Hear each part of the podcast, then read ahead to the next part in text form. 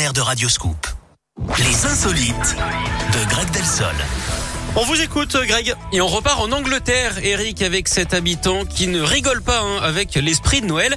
Il vient de recouvrir la façade de sa maison de 30 000 lumières et décorations en lien avec les fêtes de fin d'année. Une bagatelle, 30 000, c'est Ouais, pas, c'est pas pas, pas la mer à boire, hein, mais c'est quand même une sacrée paire de manches, comme on dit là-bas. Oh. L'installation lui a pris trois semaines. L'objectif de Paul, hein, c'est son prénom, c'est d'illuminer le visage des gens. Il a même mis un bonhomme de neige gonflable qui a un grand succès et forcément ça demande du boulot. Chaque jour, il doit actionner 98 interrupteurs pour tout illuminer. Cerise sur le gâteau, les fonds qu'il récolte iront à une association caritative. On espère hein, que les gens se montreront euh, généreux. Faire des sous avec des illuminations, on pourra clairement parler, Eric, de l'ampoule aux œufs d'or.